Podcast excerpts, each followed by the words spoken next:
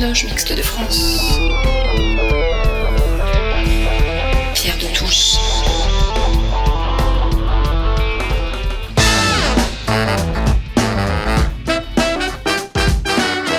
Les débats de Pierre de Touche.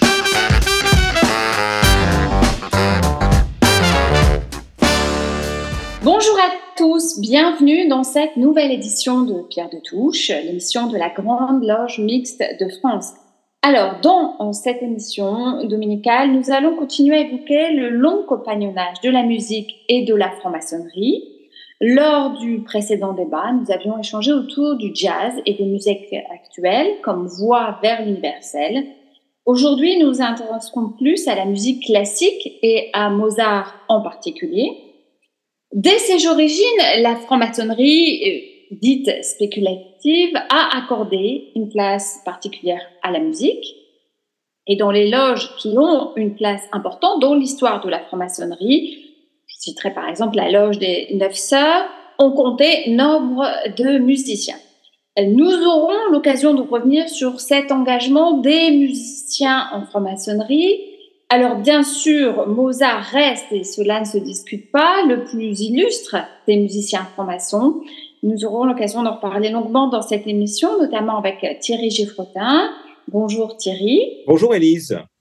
Alors Thierry Giffrotin, vous êtes journaliste, musicien, vous jouez de l'or, du clavecin, et vous êtes auteur de Mozart pour les nuls et de Mozart en tournée, qui paraîtra bientôt, donc début novembre, chez Éric Bonnier Éditions. Et nous accueillons également euh, Ludwig Van. Bonjour Ludwig. Bonjour. Et vous êtes artiste musicien. Alors, j'ai parlé de Mozart il y a quelques instants. Mozart, en quoi est-ce euh, une musique initiatique, Thierry Geffrotin Alors, je pense que toute musique est une, est une forme d'initiation. Euh, toute musique a un caractère universel toute musique est, pourtant une expérience très personnelle. Donc, avant même de parler de musique initiatique au sens euh, euh, strict du mot, euh, je pense qu'au point de vue, au sens large, c'est une expérience très particulière, la musique. Certains disent que c'est un langage. en tout cas, chacun reçoit cette musique avec ses outils, en quelque sorte, sa sensibilité, sa culture, l'état d'esprit du moment. Et euh, en cela, je pense que c'est, c'est une, j'aime pas le mot aide parce que c'est pas un outil, euh, c'est pas une canne, mais c'est un, une façon euh, d'être dans la vie, la musique. C'est quelque chose qui nous échappe.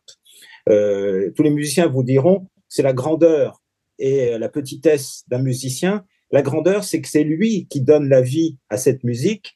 Et la petitesse, c'est que sans la musique, sauf quand on improvise évidemment, mais la musique écrite, c'est ce qui nous rend petits devant le, génie qui l'a composé. Donc, euh, en cela, sans même parler euh, de franc-maçonnerie, euh, je pense que toute musique est, a quelque chose qui relève de, l'initiation, qui nous met sur un chemin et qui nous fait avancer. Ludwig Kahn, vous partagez ce point de vue?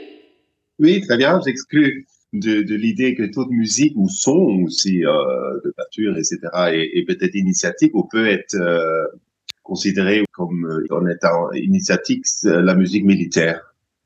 Elle n'est pas initiatique. Euh, mais euh, je suis d'accord, oui, avec euh, avec cette approche euh, à la à l'univers de la musique. Musique, c'est un moyen de communication autre que les paroles. souvent peuvent exprimer quelque chose que les paroles peut-être ont du mal euh, à décrire ou plus plus clairement, plus quelque chose euh, du côté de d'émotion, de mais pas que. Hein, ça peut être très concret aussi dans un dans une atmosphère de dialogue. Et euh, voilà donc. et, et, évidemment, quand on pense à des choses très lointaines dans le temps, le Big Bang ou l'avenir euh, lointain, etc. Pour rendre ça palpable, je trouve euh, la musique est, est un est un, un, super outil euh, de voilà pour pour que, que, les humains se sont construits. Thierry Geoffroy. Euh, L'universalité de la musique est telle que je pense à un, un chef d'orchestre japonais qui s'appelle Masaki Suzuki, qui a terminé, je crois, une intégrale de, l'œuvre vocale de Jean-Sébastien Bach, les cantates et, les passions. Et écouter du Bach au Japon, c'était il y a 30 ans une expérience très particulière. Et pourtant, aujourd'hui, Suzuki, qui vient donc de faire cette intégrale, au même titre que Nicolas Sarnoncourt et Gustave Léonard il y a, il y a 50 ans, avec des cultures totalement différentes, même si Suzuki a beaucoup euh, fréquenté l'Europe et travaillé auprès de grands maîtres. Mais c'est la preuve qu'en effet, c'est un langage universel euh, et que, en l'occurrence, c'est avec la matière de Bach, mais que cette musique peut parler au monde entier, pas seulement Bach. Hein.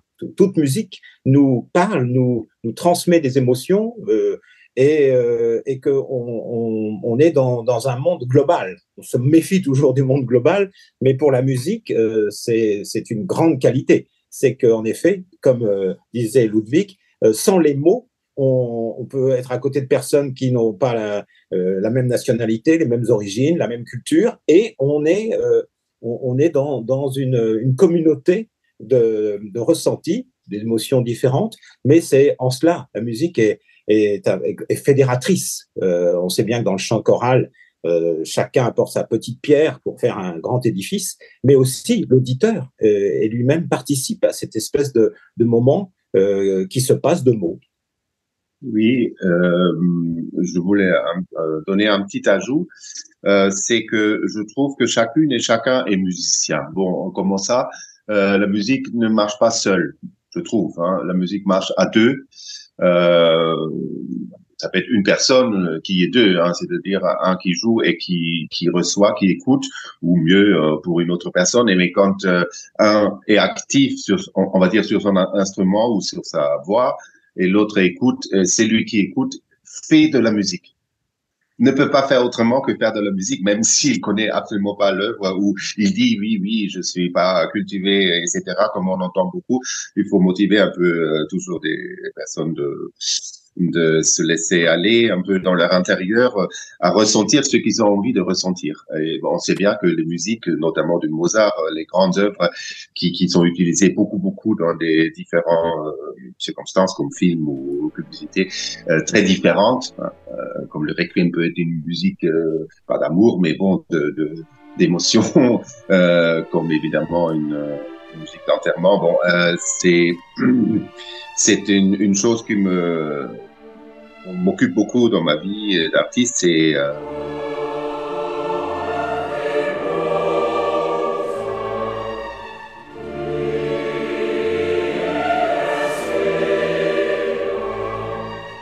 euh, comment euh, motiver tous, toutes à faire de la musique, carrément.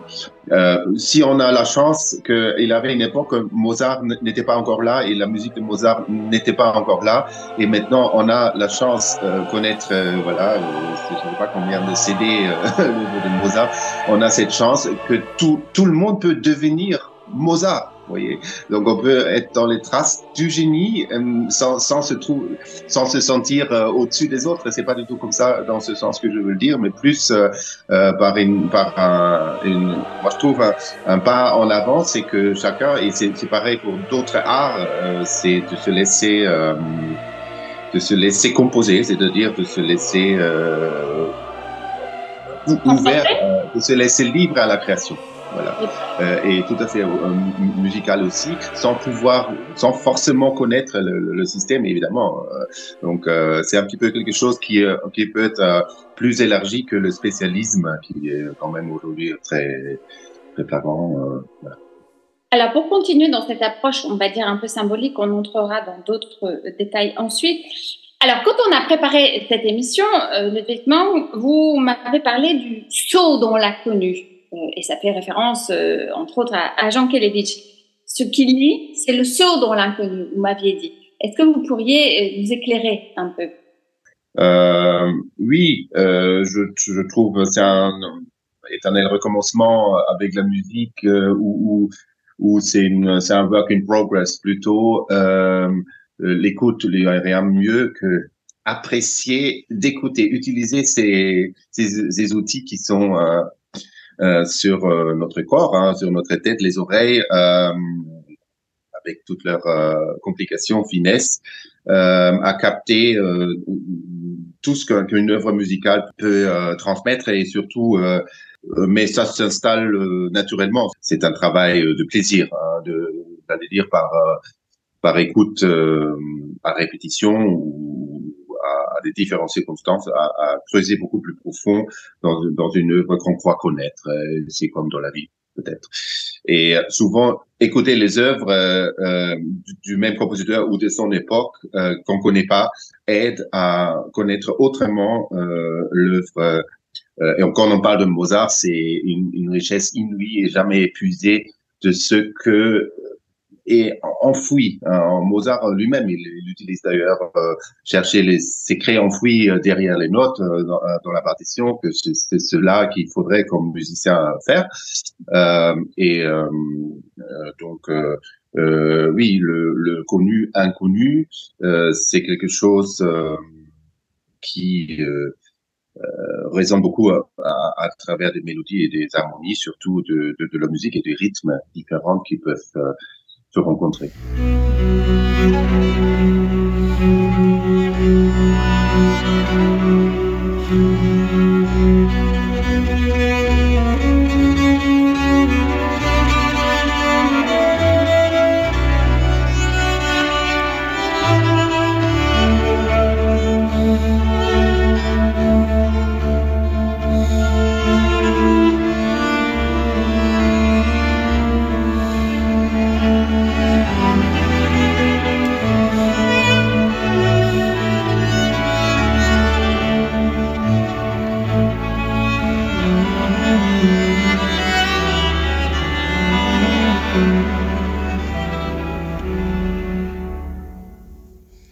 Thierry Geffrotin, en écoutant une composition interprétée par différents musiciens, on comprend vite que euh, les différentes interprétations d'une même musique sont rendues possibles par l'interprétation personnelle.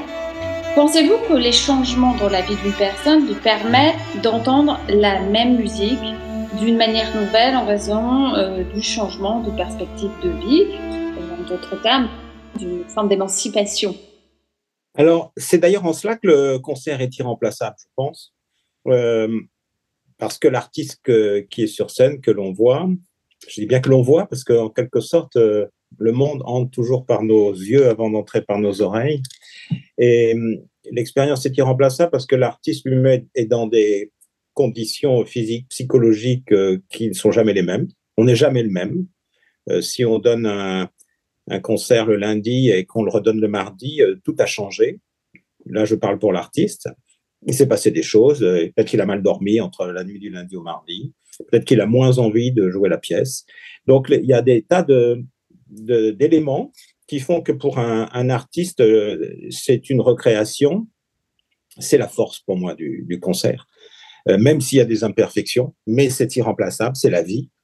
Et pour l'auditeur, c'est la même chose. Euh, l'auditeur, euh, euh, ça dépend à quelle heure a lieu le concert. Vous avez des personnes qui, dès le matin, sont capables d'écouter de, la musique et d'autres, il faut attendre un certain temps dans la, journée. Le lieu peut être important, les personnes avec lesquelles on est. Et si on met donc en, phase, si on additionne tous ces moments de vie, l'artiste d'une part et l'auditeur d'autre part, ça donne une expérience euh, qui est unique à chaque fois. Et, bon, évidemment que j'écoute de la musique enregistrée, mais plus, plus j'avance euh, en âge et plus je me dis qu'il euh, faut aller au concert. il faut aller au concert d'abord parce qu'on peut être touché par une musique, parce qu'on de voir l'artiste nous en apprend beaucoup sur sur ce qu'est son art. François Couperin disait qu'on ne doit jamais montrer dans le masque la difficulté à jouer une pièce, qu'on doit toujours être détendu. Mais parfois, les, artistes, euh, euh, le violoniste par exemple, il peut y avoir des traits où on se dit, même si on n'est pas un musicien et technicien, on sait que même si le musicien ne le montre pas, qu'il y a, quelque chose qui se passe qui le met au-dessus de, la moyenne des musiciens. Euh, L'art, c'est quand même avant tout une technique avec euh, un supplément d'âme. Mais c'est quand même une technique. Et c'est là, je, je, reviens à ce que je voulais dire. Donc, le concert irremplaçable. Donc, il faut continuer à aller à l'opéra. euh, Ludwig van, euh, il y a des musiques répétitives et des musiques répétées. Est-ce que quand on rejoue deux fois le même morceau, on ressent la même émotion? Thierry Giffrotin a répondu d'une certaine manière. Quel est votre point de vue? Oui. Euh, si on a envie, on peut ressentir la même chose et, euh, chacun connaît qu'on traîne un peu ses tubes euh, du moment perso, bah, voilà, pendant quelques semaines et, c'est peut-être pour justement réécouter une, émotion qu'on avait eue ou qu'on a en écoutant un morceau. Moi-même, je, pratique cela avec une musique que, je ne joue pas. Hein. C'est souvent absolument pas du classique, c'est plus vers du jazz ou musique du monde. Euh, et, euh, et, et, et, parfois, je voulais dire aussi une petite note pour les pour les gens qui euh, où, la musique peut être un accompagnateur de, de vie. Hein.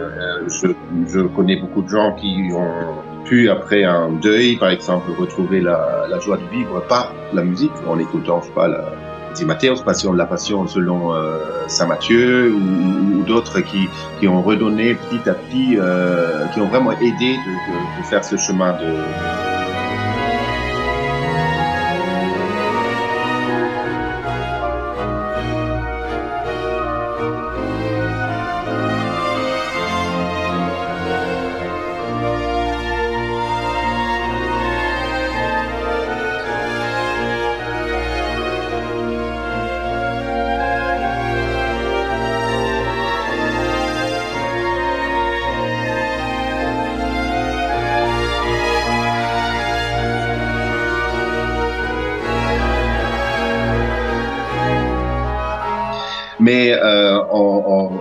en, vrai, je suis quelqu'un qui pense qu'une répétition de quelque chose, c'est-à-dire jouer une deuxième fois ou écouter une deuxième fois, c'est euh, c'est entièrement la deuxième fois après avoir fait la première fois. Et la première fois, c'est fait, c'est dans le passé. Et la deuxième fois, c'est euh, certes les mêmes notes, mais sûrement pas la même musique. Donc, euh, qui s'applique aussi dans la vie. Je pense une, deuxième fois, c'est toujours un peu différent.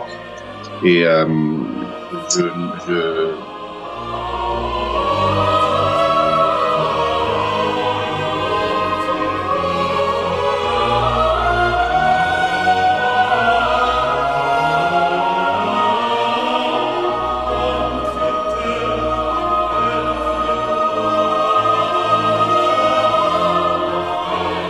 ça, on, peut avoir beaucoup de euh, voilà, donc euh, musique répétitive, répétée. Oui, euh, la musique répétitive, c'est encore autre chose. Ça me fait penser plus au style minimum music d'Amérique, style américain de, de musique minimaliste des années 60 jusqu'à nos jours peut-être.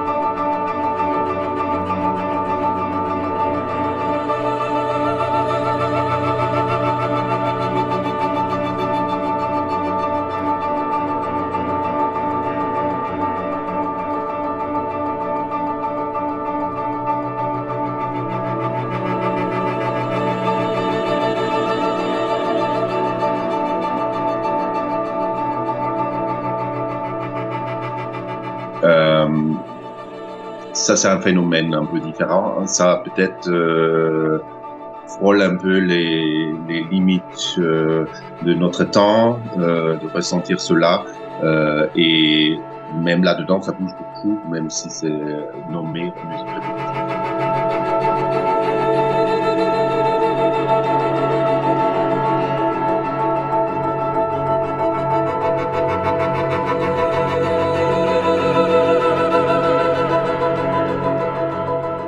Thierry Geffrotin, alors je voudrais qu'on parle un peu de, Mozart et puis de on nous en parlera également.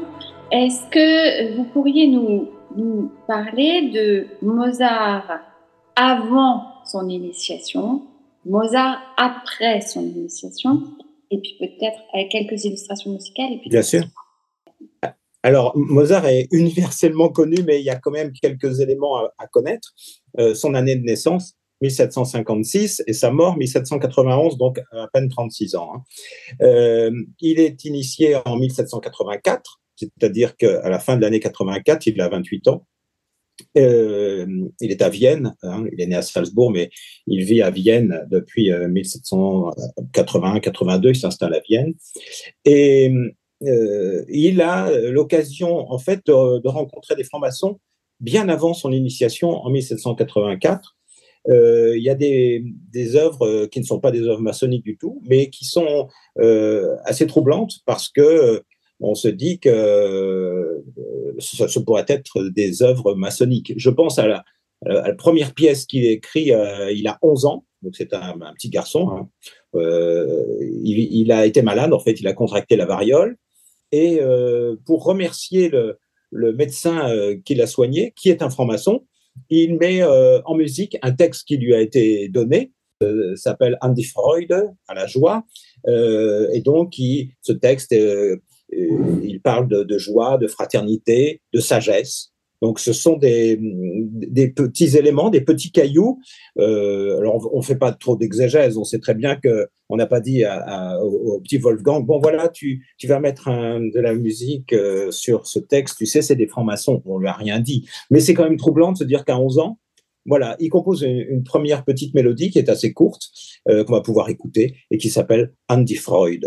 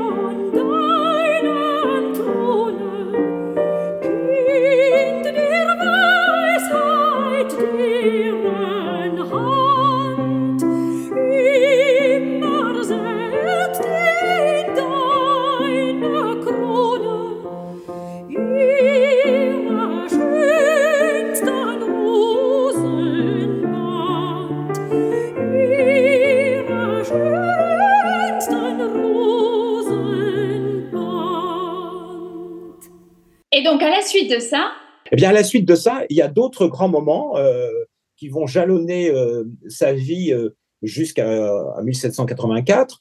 il a fait plusieurs voyages en Italie avec son père et au retour d'un voyage en Italie, quand il rentre d'Italie, il a été en Italie, notamment, là c'est un adolescent, et il a l'occasion de composer une, mélodie, de mettre de la musique sur une mélodie qui s'appelle Oh Heiliges Band.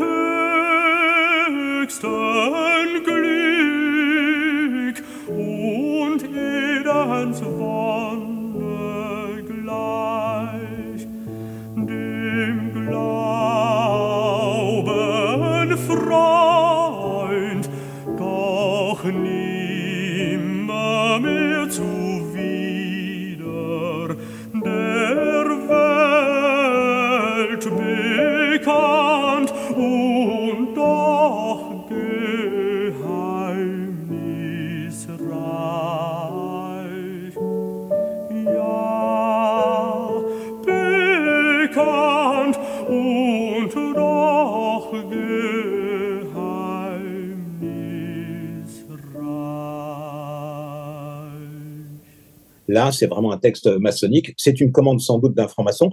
Euh, c'est un adolescent. Euh, il n'est pas plus bête qu'un autre. Euh, je pense que on sous-estime souvent la, place du père. On a souvent parlé de Léopold comme étant comment dire, un, père qui montrait des deux petits singes savants, Wolfgang et sa sœur Nanerl. Je pense qu'on a été un peu injuste avec euh, Léopold. D'abord, euh, il savait qu'il avait de l'or avec ses deux enfants. Euh, et en plus, c'est quelqu'un d'extrêmement cultivé, Léopold. C'est quelqu'un qui est un, homme des Lumières, enfin en tout cas qui est touché par, les Lumières. Et donc la, place du père à côté du fils est, très importante. Et quand il y a cette commande, par exemple, de ce texte au Heiligesband, le père n'est pas franc-maçon du tout à cette époque-là, il deviendra après l'initiation de son propre fils. je pense qu'il sait très bien quel texte son fils met en musique. Donc il y a ce, cette mélodie. Il y a beaucoup, un peu plus tard, en 1773, là, c'est un, il y a des, ressemblances étranges avec la flûte enchantée, une vaste fresque euh, pseudo-mythologique qui s'appelle Tamos. Euh, là aussi, il y a des éléments de la flûte. Euh, il a 17 ans, hein, Mozart, à cette époque-là. la flûte, c'est Mozart a, 35 ans, hein, donc c'est bien avant.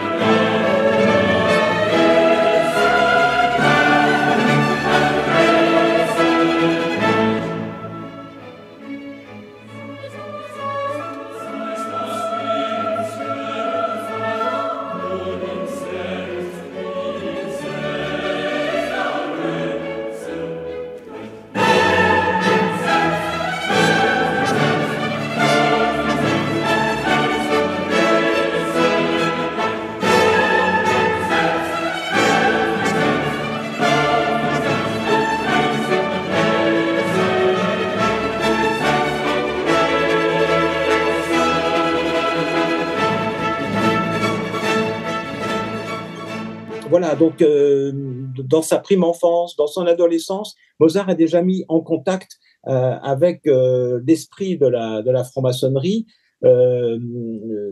Tamos, c'est un, haut fonctionnaire, un, dramaturge, Von Gebler, qui, a écrit le texte. Donc, il est déjà pénétré, je pense, des idées maçonniques bien avant d'entrer en, en maçonnerie en 1784. Alors, si on veut parler du caractère de l'initiation, on va parler de, Mozart initié. Euh, Ludwig van, le caractère profondément neuf de l'initiation, est-ce que vous le voyez chez d'autres euh, compositeurs euh, autres que Mozart? Oui, sûrement, oui. D'ailleurs, maçonnique ou pas maçonnique, initié ou pas initié, tout à fait, oui. Ludwig van Beethoven purement euh, souvent euh, proche de, de la pensée euh, maçonnique dans ses œuvres, voilà, où, où Sibelius, par exemple, est devenu franc-maçon par la libération de, de la Finlande en 1917.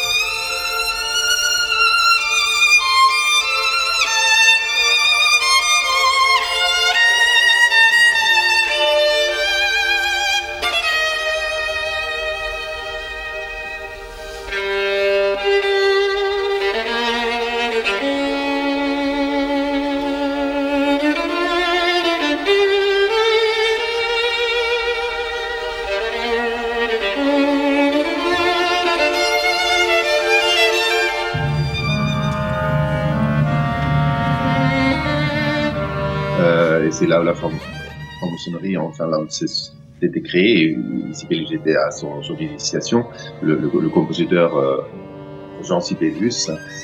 Euh, et on voit dans son œuvre avant tout à fait euh, déjà des croquis qui sont qui, qui peuvent être considérés comme étant avec un esprit maçonnique c'est quelque chose un peu flou, l'esprit maçonnique, mais parfois c'est, ça peut être très concret. Ça peut être très très très concret. Euh, une manière de composer. Euh, euh, avec le chiffre 3 d'une certaine manière, d'une façon ou d'une autre. Je dirais, on peut écouter la musique initiée comme d'une façon ou d'une autre, et même la composition. Euh,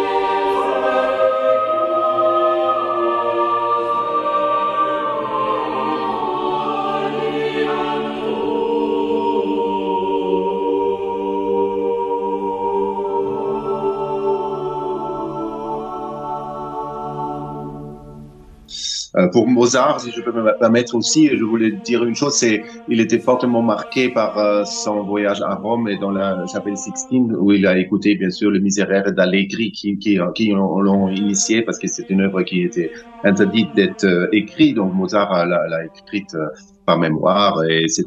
Et sûrement ça ça l'a influencé beaucoup. Et je voulais dire pour son père, c'était un homme remarquable. Euh, c'est dans les films souvent un peu une caricature euh, de qui, qui, qui, fait peur à son fils. Moi, je pense euh, c'était un, un, un, coach incroyable, incroyable, d'une d'une et euh, une envie d'apprendre lui-même pour le transmettre. Ce qu'il faut imaginer de, de concevoir aussi, euh, tout simplement tous ces voyages. Hein.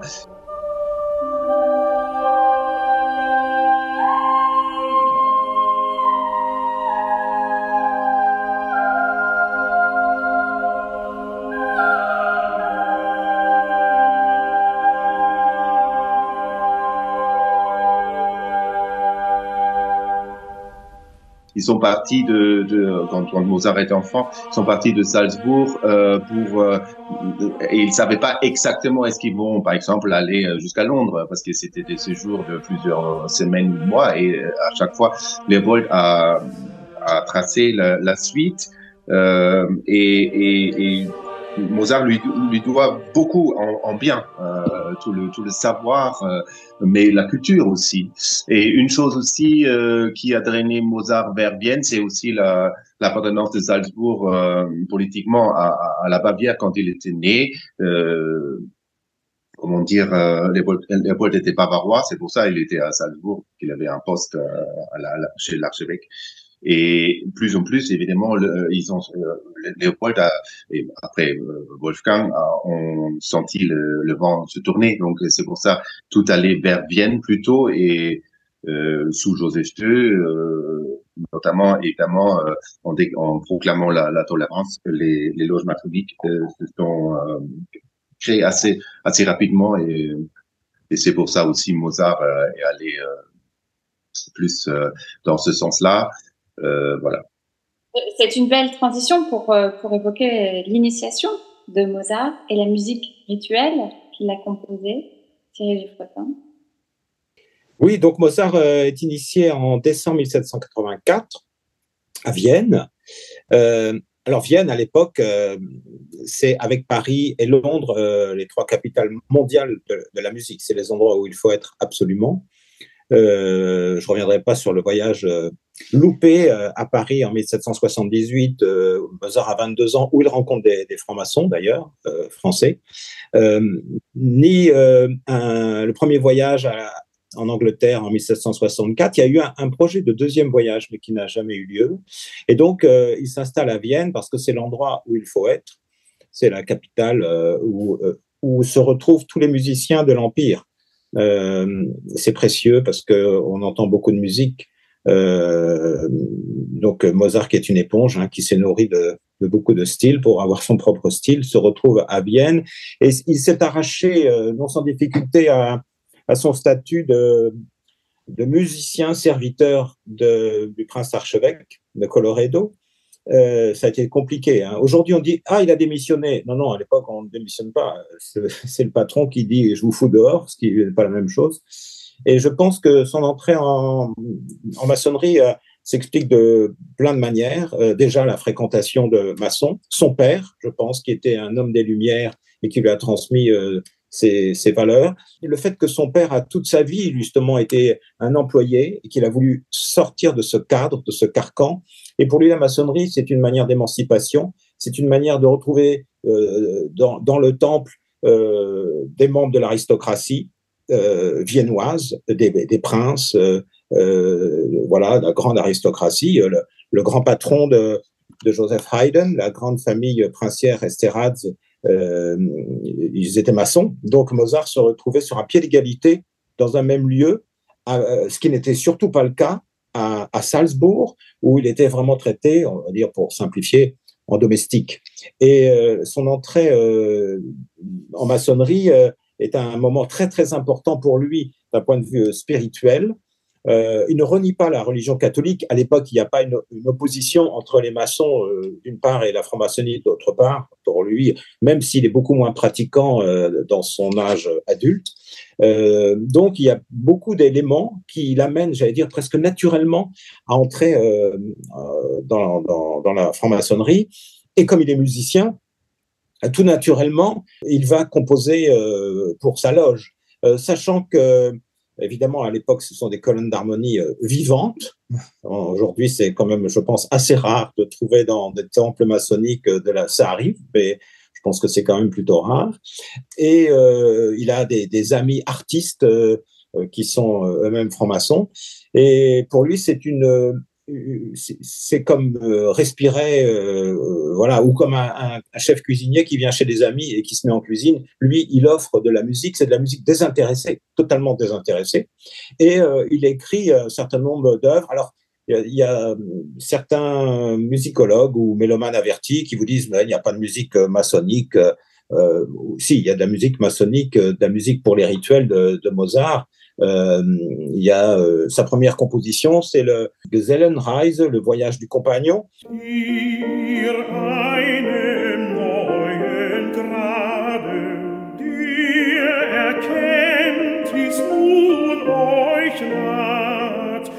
wandert fest auf eurem Pfade, wisst es ist der Weisheit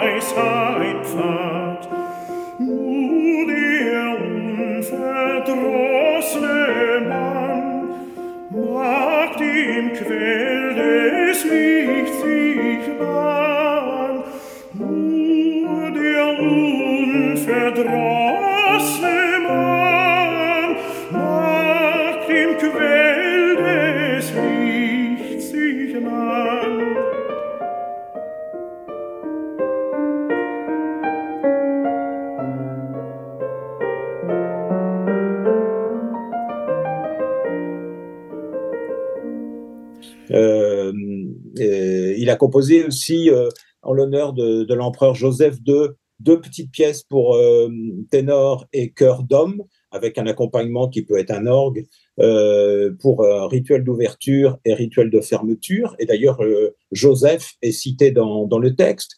Il a écrit aussi une pièce qui s'appelle La joie du maçon.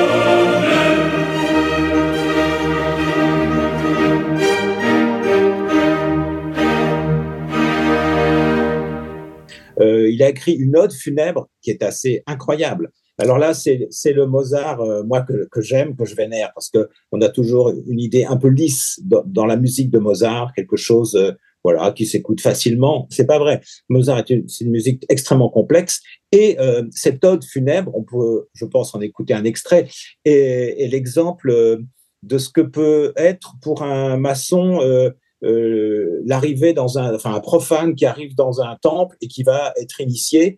On commence par une espèce de, big bang, de fin du monde, de chaos, et c'est ce que traduit exactement Mozart euh, dans, ce, dans cette euh, musique euh, funèbre qui peut évoquer soit l'initiation, soit le, meurtre d'Iram, puisque c'est souvent ce, cette légende qui est mise en avant par les francs-maçons. Je vous propose qu'on écoute d'ailleurs le, le, début de, de l'ode funèbre qui est très impressionnante.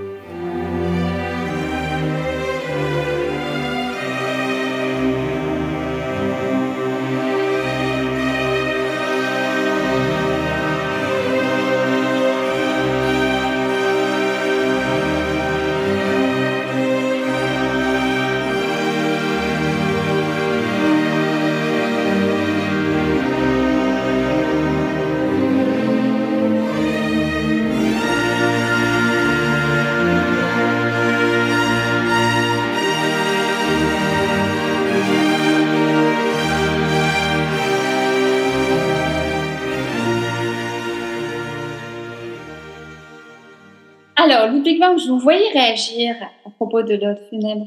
Oui, oui, j'aime beaucoup le, les propos que la société aime le beau et le grand.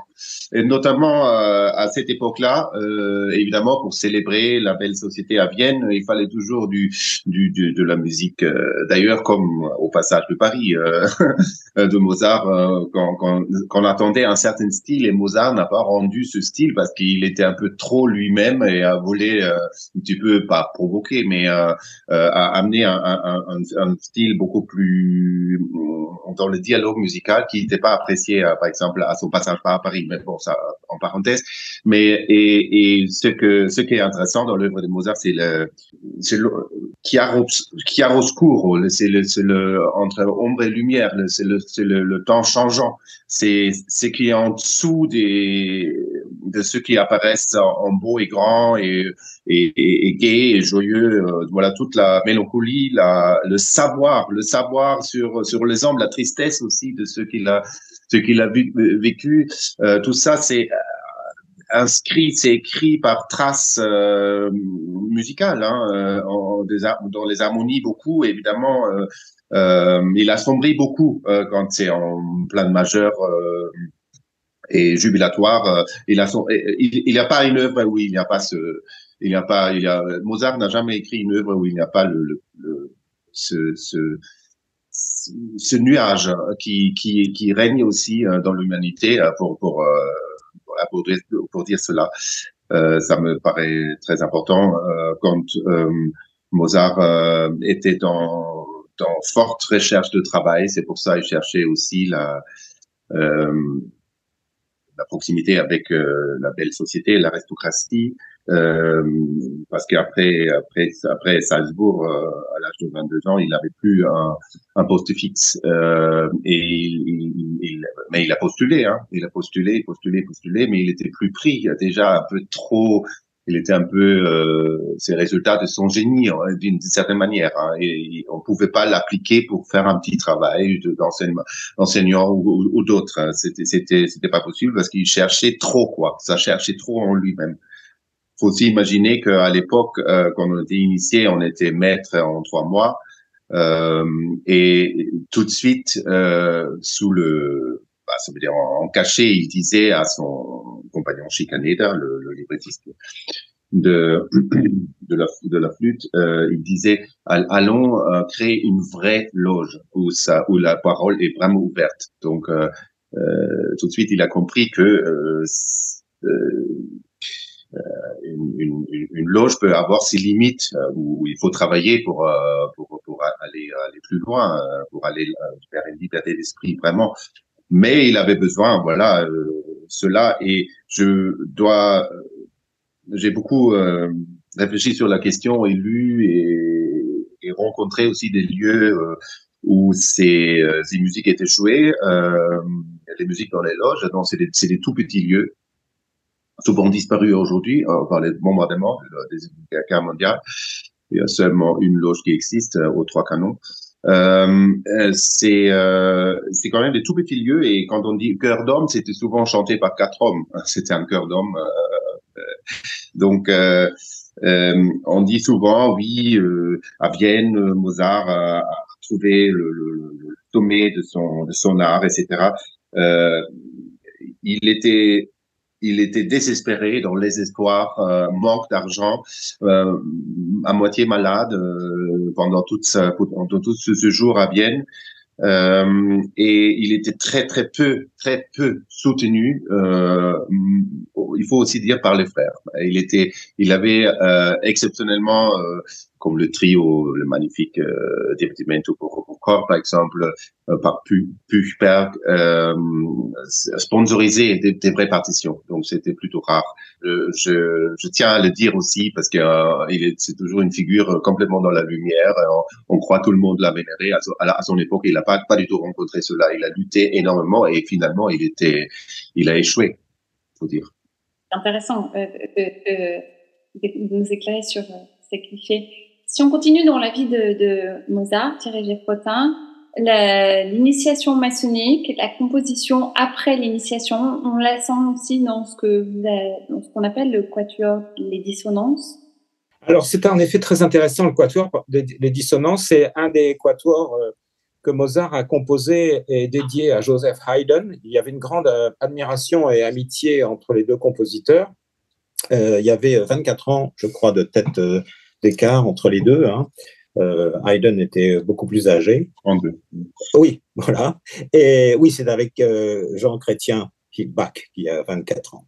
Et donc, euh, les deux compositeurs s'appréciaient. On sait qu'ils se sont rencontrés à Vienne au début du séjour viennois de, de Mozart. Et Mozart admirait beaucoup Haydn et Haydn admirait beaucoup Mozart. Et les deux se sont fait des cadeaux en musique. Et il y a donc notamment ce quatuor qui s'appelle les dissonances, euh, qui porte le numéro 465 dans le catalogue Köchel. Et hum, ce quatuor commence de manière très inattendue, non pas par un allegro, par une musique euh, d'un bon tempo, mais euh, par un adagio, ce qui est très surprenant. Et quand on sait à quel moment a été composé ce quatuor dit des dissonances, il y a des choses qui peuvent peut-être s'expliquer. Mozart a donc été euh, initié en décembre 1784 et le quatuor est composé un mois plus tard. Euh, ce quatuor euh, date de janvier 1785, je pense du 14 janvier, parfois on a des dates comme ça. Et quand on écoute le début de ce quatuor qui s'appelle Les dissonances, il s'appelle Les dissonances parce que les premières mesures, les 23 premières mesures, sont vraiment totalement dissonantes. Donc vous avez euh, le quatuor traditionnel, quatuor à corps, et vraiment, euh, c'est de la musique contemporaine. Hein. Enfin, aujourd'hui, on dirait, oh là là, qu'est-ce que c'est que ça? C'est du Mozart. Évidemment, euh, toute cette musique se met en forme lentement pour arriver à la 23e mesure où on a un traditionnel allegro comme qu'on vient de l'écrire dans un, dans un quatuor à, l'époque de, de, Mozart. Et donc, on peut écouter le début de, de ce quatuor qui, je suis assez d'accord avec cette explication, qui serait un peu un travail de, de Mozart. Ça pourrait être ses impressions d'initiation. Il a proposé non pas un texte où il a dit voilà ce que j'ai ressenti quand j'ai été initié, mais euh, je vais vous faire, je vais vous traduire en musique comment j'ai vécu mon initiation. Et donc, euh, c'est une espèce de, de, déstabilisation euh, qui s'empare de lui et qui traduit en musique.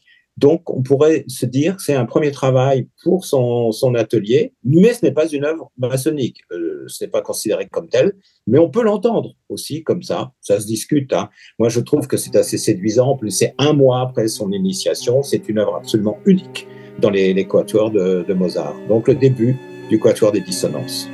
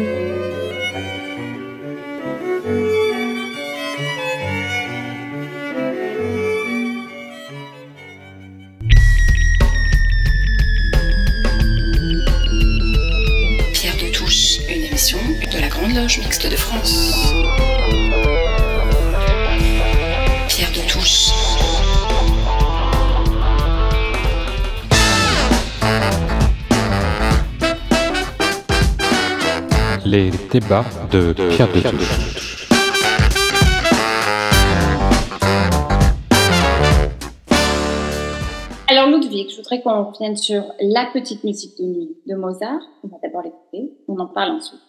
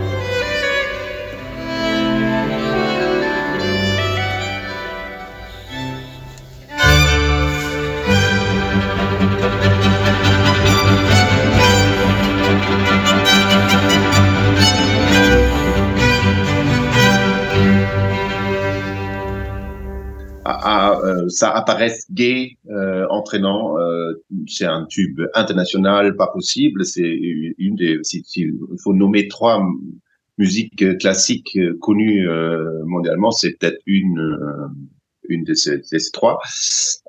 mais je trouve c'est beaucoup plus profond que ça. C'est pour ça aussi le succès. Si ça serait pas avec cette profondeur, le monde s'y adhérait pas autant. Et euh, je mettrais euh, voilà ce, ce, jeu de c'est un, un jeu et en même temps c'est pas c'est pas un jeu c'est parce que c'est la vie euh, c'est, ce jeu avec les avec le oui avec le temps changeant j'allais dire soit en dessous des cartes ou ou, ou, ou, avec des moments où c'est un peu sombre c'est c'est dans la musique de nuit. Et en plus euh, comme musicien pratiquant euh, depuis longtemps euh, en tout ce qui, qui, concerne vibration du moment ou qui concerne par exemple origine des des motifs, des thèmes, des thématiques. Euh, c'est un, un, incroyable, euh, une incroyable partition de, de rassemblement de des thématiques venant de son invention, de, de la musique folklorique, de, euh, de, de, différents pays d'ailleurs, euh, euh, des accents euh, d'ailleurs, hein, et, et, et, tout euh, génialement inventé et mélangé ensemble, et quand même laisser chaque identité vivre et, et, sonner, et pas, de, pas, pas, non plus le, le mettre à, à, uniquement à sa sauce, à sa sauce, on va dire. c'est c'est phénoménal dans, dans cette musique de du, de, euh, dans, la, dans la kleine Nachtmusik. Ja. Euh, Thierry. Oui, alors c'est en effet, moi je ne peux que, que souscrire à ce que vient de dire Ludwig, d'autant plus que cette musique qui nous paraît si légère, si simple, si facile, c'est presque le Mozart euh, de l'enfance. Hein. Il y a une, une fraîcheur hein, dans la kleine Nachtmusik. C'est composé, euh, on a écouté un extrait de, de, de l'Ode funèbre, c'est composé deux ans après. C'est-à-dire que euh, on, on, pourrait se, méprendre sur euh, cette musique qui est une musique de la maturité, euh, grande maturité, mais qui reste une musique très accessible. Et ça, c'est la marque du, génie, c'est que tout le monde peut écouter cette musique. C'est pas une musique pour euh, pour euh, initiés, pour spécialistes, pour euh, grands musicologues. Et pourtant, il y a un art achevé dans cette euh, dite petite musique de nuit, qui est une très mauvaise traduction. En fait, c'est une sérénade, la kleine Nachtmusik. Euh, et je pense qu'en disant petite musique de nuit, ça a tendance un peu à dévaloriser cette œuvre qui est une, œuvre splendide. On l'a tellement écoutée qu'on ne l'entend plus, je pense. On n'entend plus la force et le travail que Mozart. Mais comme on disait au XVIIIe siècle, l'art doit cacher l'art. On, ne doit pas savoir ce qui se passe en cuisine. Il faut simplement recevoir le, le, ce que nous offre le compositeur. Noté.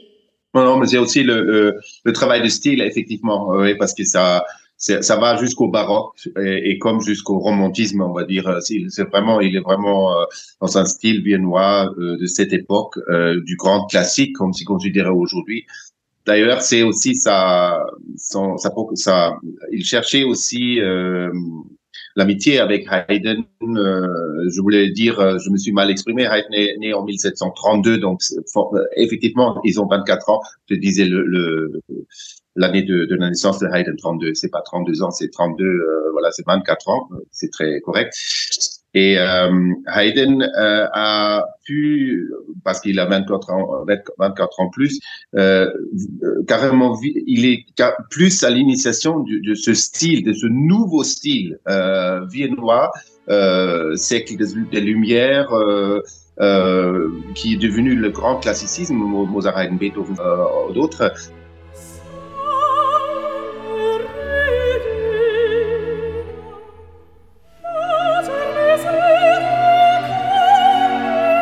les Albergines Schubert, euh, c'est comme lui, c'est comme un rayon de soleil à travers qui transperce les nuages, euh, voilà, je trouve.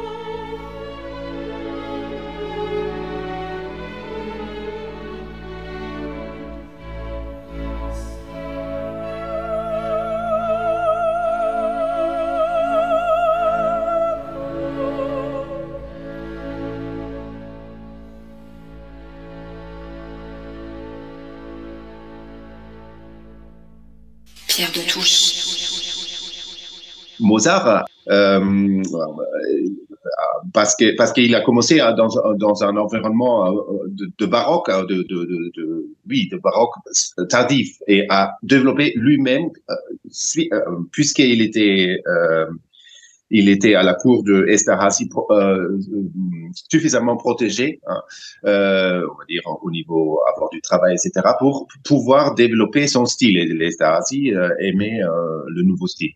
Et Mozart a, couru beaucoup plus, hein, parce qu'il était en 56, ce style commençait déjà, donc et, même temps euh, le grand, c'est-à-dire le, le, style baroque sublimé par Bach. Euh, d'ailleurs, l'œuvre de Bach, Mozart a connu seulement sur le tard, vraiment. Hein.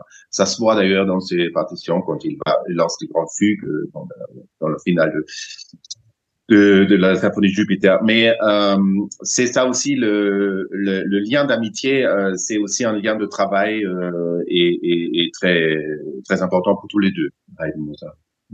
Et d'ailleurs, quand Mozart décède en 1791, Haydn, qui je crois de tête est à Londres à ce moment-là, mm. a dit quelque chose comme il faudra un siècle au moins avant qu'on ne retrouve un compositeur de l'importance du génie de Mozart.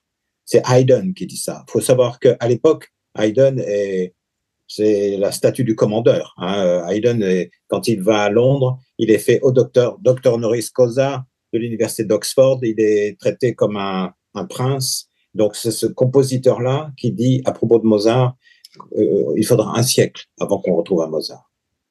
Alors, je voudrais, euh, avant qu'on parle de euh, la flûte enchantée, euh, qu'on évoque Don Giovanni. Don Giovanni, c'est un opéra qui finalement traite de la société.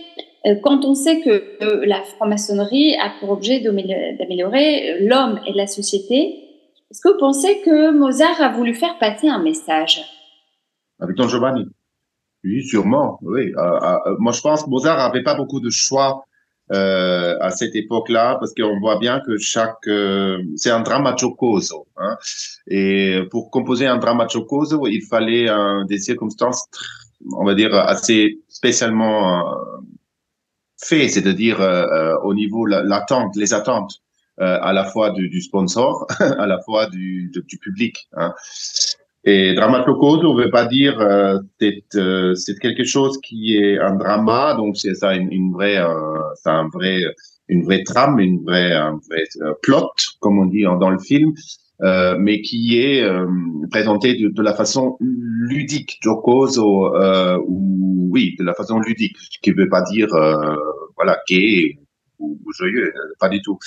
C'est juste jouer avec ces différents euh, contenus euh, ou, ou, caractères qui sont proposés.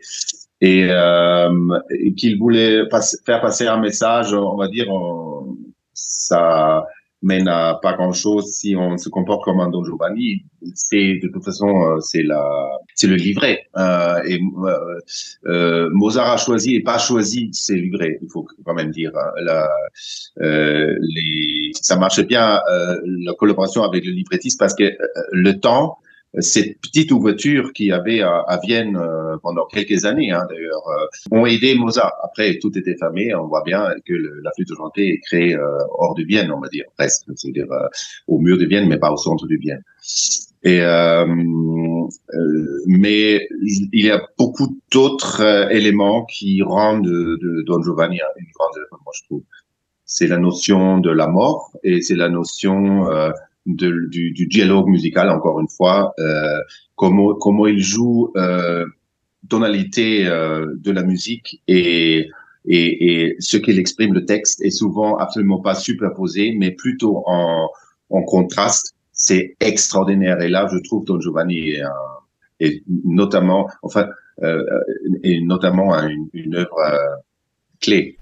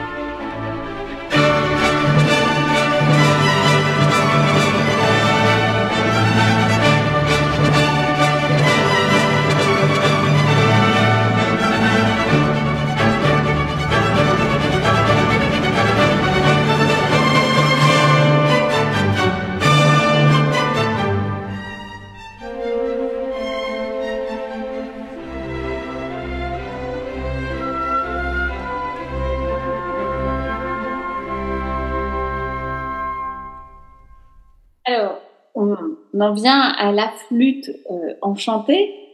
Je vous laisse, euh, Thierry Geffrotin, euh, aborder la flûte enchantée. Je vous poserai quelques questions à tous les deux. Alors, déjà, euh, contresens bien français. Zauberflöte, ce n'est pas la flûte enchantée, c'est la flûte qui enchante.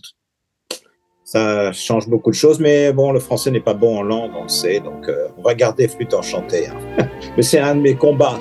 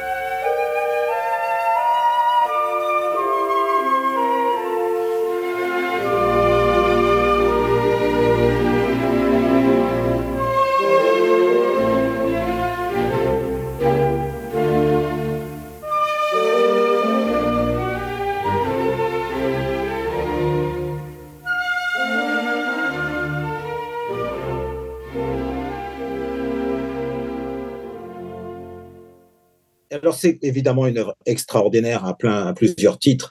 Déjà, euh, la première a lieu à la fin du mois de septembre 1791 et Mozart est décédé euh, le 5 décembre 1791. Donc, c'est c'est saisissant de se dire que c'est pas la seule œuvre de la fin de sa vie. hein. Il y a Concerto pour clarinette, euh, il y a une œuvre maçonnique, euh, il y a le Requiem qui est inachevé. Enfin, mais la flûte, c'est quand même euh, incroyable, espèce de feu d'artifice de musique où il y a tous les styles. Il met tous les styles, c'est un Singspiel, mais il y a tous les styles de, musique. C'est aussi une œuvre de l'extrême maturité. Et d'ailleurs, on se plaît à penser, euh, mais qu'est-ce que Mozart aurait pu C'est une porte qui s'ouvre avec la flûte. Qu'est-ce que Mozart aurait pu composer s'il n'était pas mort à 36 ans, mais euh, 30 ans plus tard, 66 ans? Euh, Quand on écoute, par exemple, Freischütz de Weber, c'est un peu dans la continuité euh, de, de, de ce Singspiel de la flûte. Donc la flûte a été créée il y a 232 ans à peu près, hein, puisque ah oui, on est euh, 24 septembre. Et, on se pose toujours la question de savoir si c'est une œuvre euh, maçonnique, si c'est une œuvre ésotérique, si c'est une comédie à machine, parce que ça, on l'oublie un peu trop aujourd'hui. On a beaucoup de moyens, des vidéos, les théâtres sont très très bien équipés.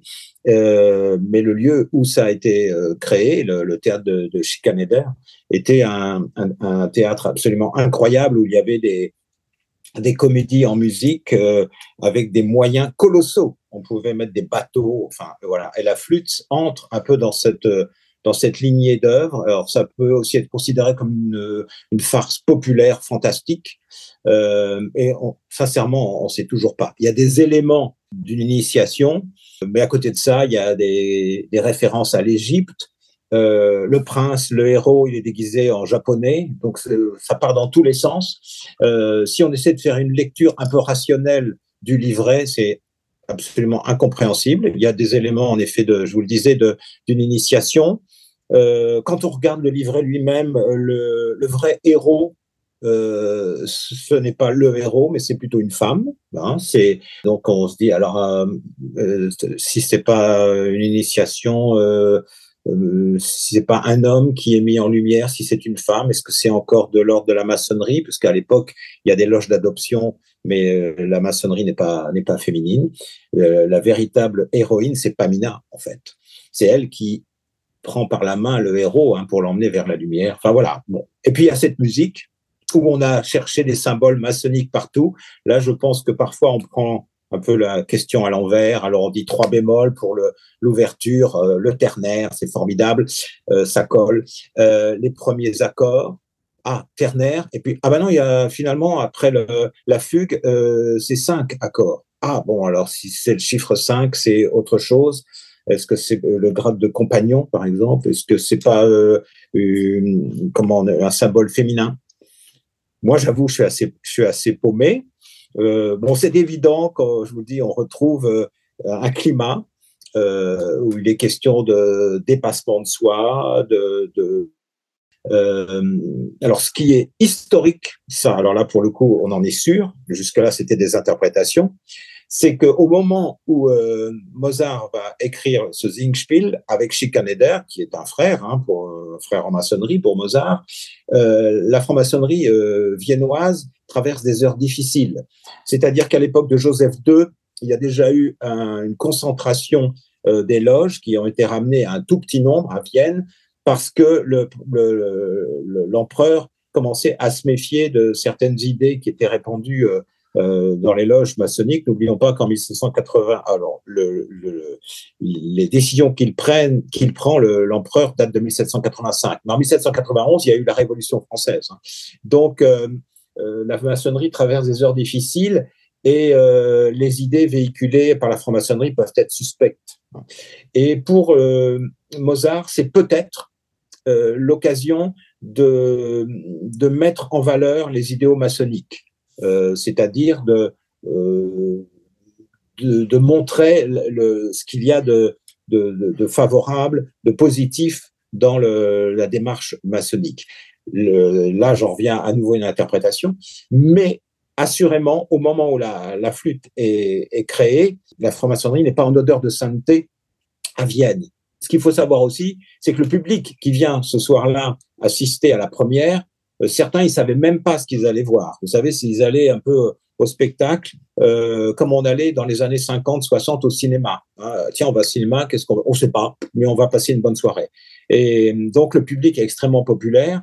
Je pense qu'il y a beaucoup de gens euh, qui ont, sont passés à travers euh, tous les symboles maçonniques et ils ont passé une bonne soirée. Il y en a d'autres qui ont euh, perçu les, les, les, petits clins d'œil, mais euh, je pense que définitivement, c'est une œuvre exceptionnel, mais c'est un peu l'arbre qui cache la forêt quand on, parle de Mozart franc-maçon. Euh, elle a sa place, cette œuvre, mais euh, je pense qu'il ne faut pas lui prêter. Euh, on a dit que c'était une initiation en musique. Je pense qu'il faut, comment dire, être plus nuancé. Alors, Louis je vais vous faire réagir là-dessus parce que j'aimerais avoir votre point de vue. Et puis, vous demandez également si on n'en fait pas trop sur le caractère maçonnique de, de, de la flûte enchantée comme vient de le souligner.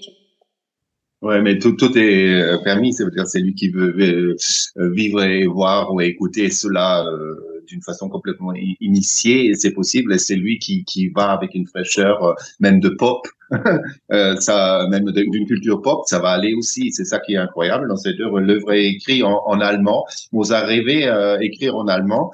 Euh, il a écrit une seule opéra, en fait deux, parce que Zaïd s'est inachevé et bien sûr, euh, l'enlèvement du au Serail. ça passait juste parce que c'était dans les dans les dans les dans le temps entre hein, où il avait cette ouverture quelques années très peu. Et puis euh, sept ans après son initiation euh, dans 91 Mozart comprend plus le monde aussi. Et je reviens à ce que je disais avant au désespoir de Mozart à, à, sa souffrance à sa à, à sa vie personnelle euh, très très très compliquée euh, de sa situation très compliquée, à la fois d'un compositeur quand même qui, euh, a fait, des grands opéras à la cour, etc. On attendait qu'il a un standing, hein, donc il fallait quand même montrer aussi un standing, et en même temps, il n'avait pas de boulot. Donc, euh, ces, signes, ces signaux vers un univers maçonnique qu'il envoie dans la flûte d'enchantée, c'est aussi un signe d'appel à, à, à, ces anciens frères sponsors entre guillemets qui n'ont pas vraiment sponsorisé jusqu'au là mais il était encore dans, dans, ce, cette dynamique hein.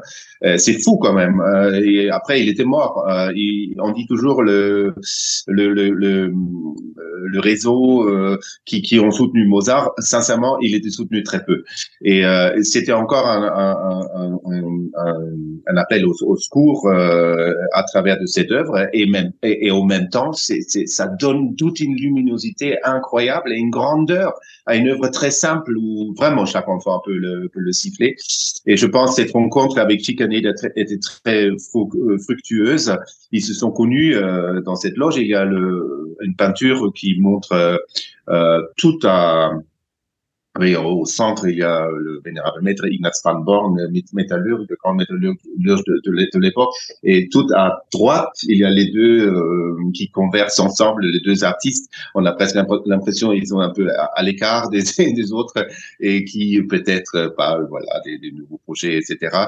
Euh, cette, cette, rencontre est, est, est, unique. Je voulais aussi euh, un petit peu euh, donner hommage à Chicaneda lui-même, qui avait aussi un destin pas si simple que ça. Certes, il avait euh, monté hein, ce, théâtre à Davine, euh, ce théâtre populaire euh, pour pour avoir ça marchait bien, mais très peu après ça marchait plus. Et il était lâché aussi, notamment suite à on dit à une vie un peu perturbée et il était exclu de la maçonnerie hein, quand même, notre frère J. Caneda.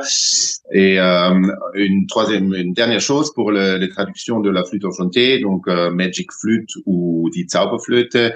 Euh, J'ai récemment joué une version pour euh, pour cordes, euh, éditée euh, un an après la mort, un, an après donc en, 92, un an après la, la création de la flûte, éditée par à Paris euh, par euh, l'édition Cyber. Euh, et là, l'œuvre est, euh, on pouvait l'acheter à l'époque hein, en transcription. On ne sait pas qui est.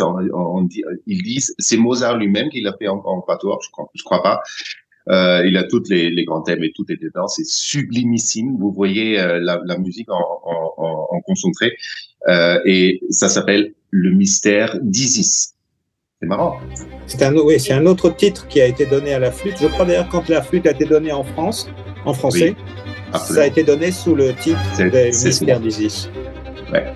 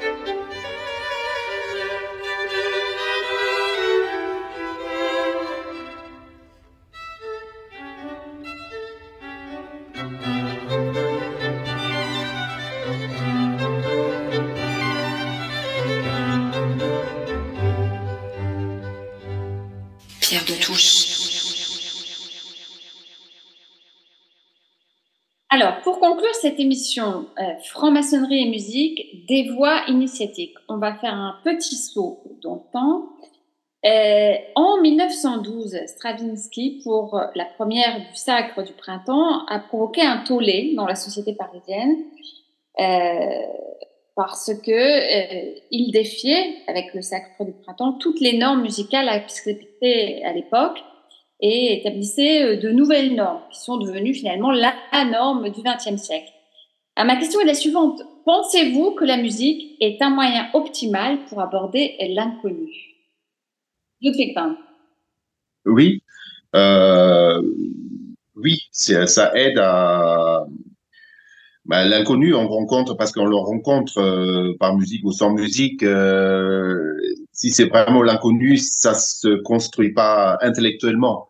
C'est une rencontre, ça arrive, une césure, une rupture, autre chose. Peut être une rupture en douceur, mais sûrement, euh, comme un miroir, la musique peut le, et le, le, le sacre du printemps est sûrement une, ça marque déjà avec son début, avec la première note, euh, avec le basson euh, dans les aigus, euh, inconnu jusqu'à presque jusqu'à jusqu'à ce, ce moment-là euh, dans, dans la littérature musicale, marque un, un, une nouvelle ère.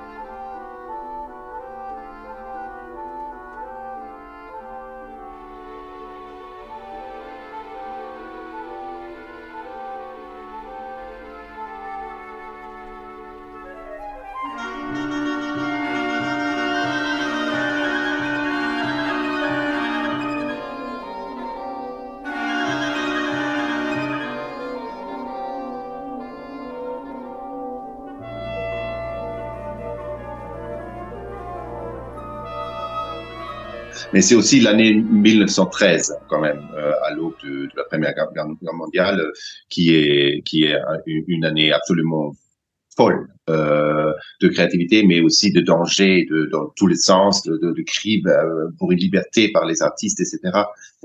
Et c'était une, une, œuvre de commande, hein, une œuvre de commande pour euh, pour ballet. Euh, donc euh, les ballets russes qui voulaient aller encore plus loin, encore plus loin à chaque fois. Ça, ça, ça crée déjà des merveilles avant et des, des nouvelles partitions incroyables. Et avec cela, euh, ils ont peut-être passé un cap, mais c'est aussi avec l'évolution du temps, comme je disais, l'impressionnisme, l'expressionnisme à la, à la porte de la modernité euh, comme à Vienne, l'expressionnisme viennois de Schoenberg, il avait aussi son, son concert de scandale euh, en mars 1913 euh, aussi. Donc, euh, c'était... Oui.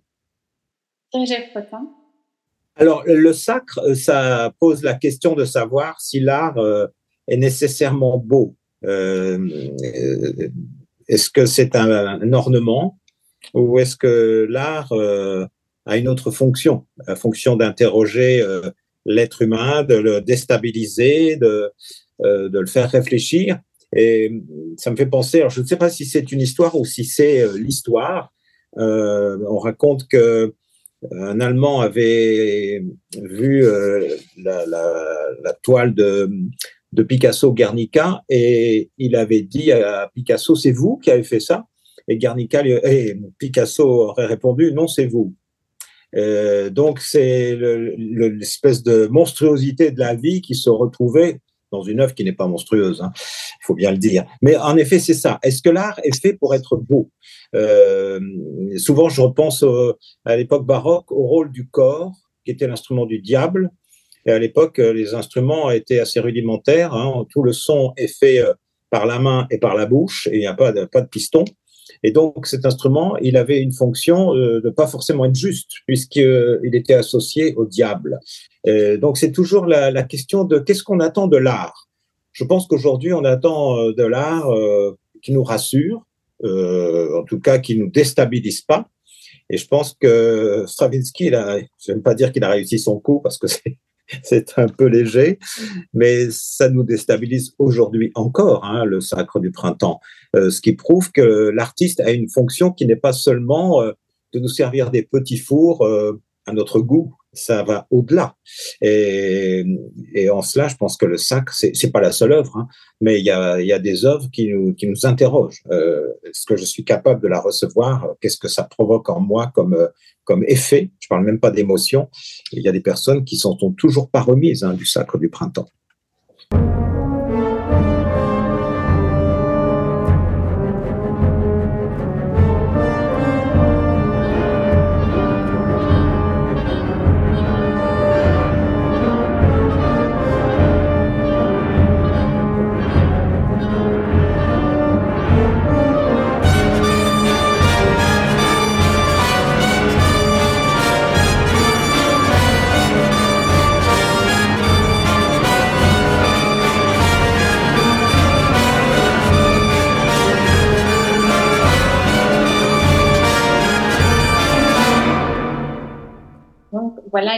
Une, belle conclusion pour euh, euh, cette émission sur franc-maçonnerie et musique, des voix euh, initiatiques. Je pense qu'il y aurait encore beaucoup à dire.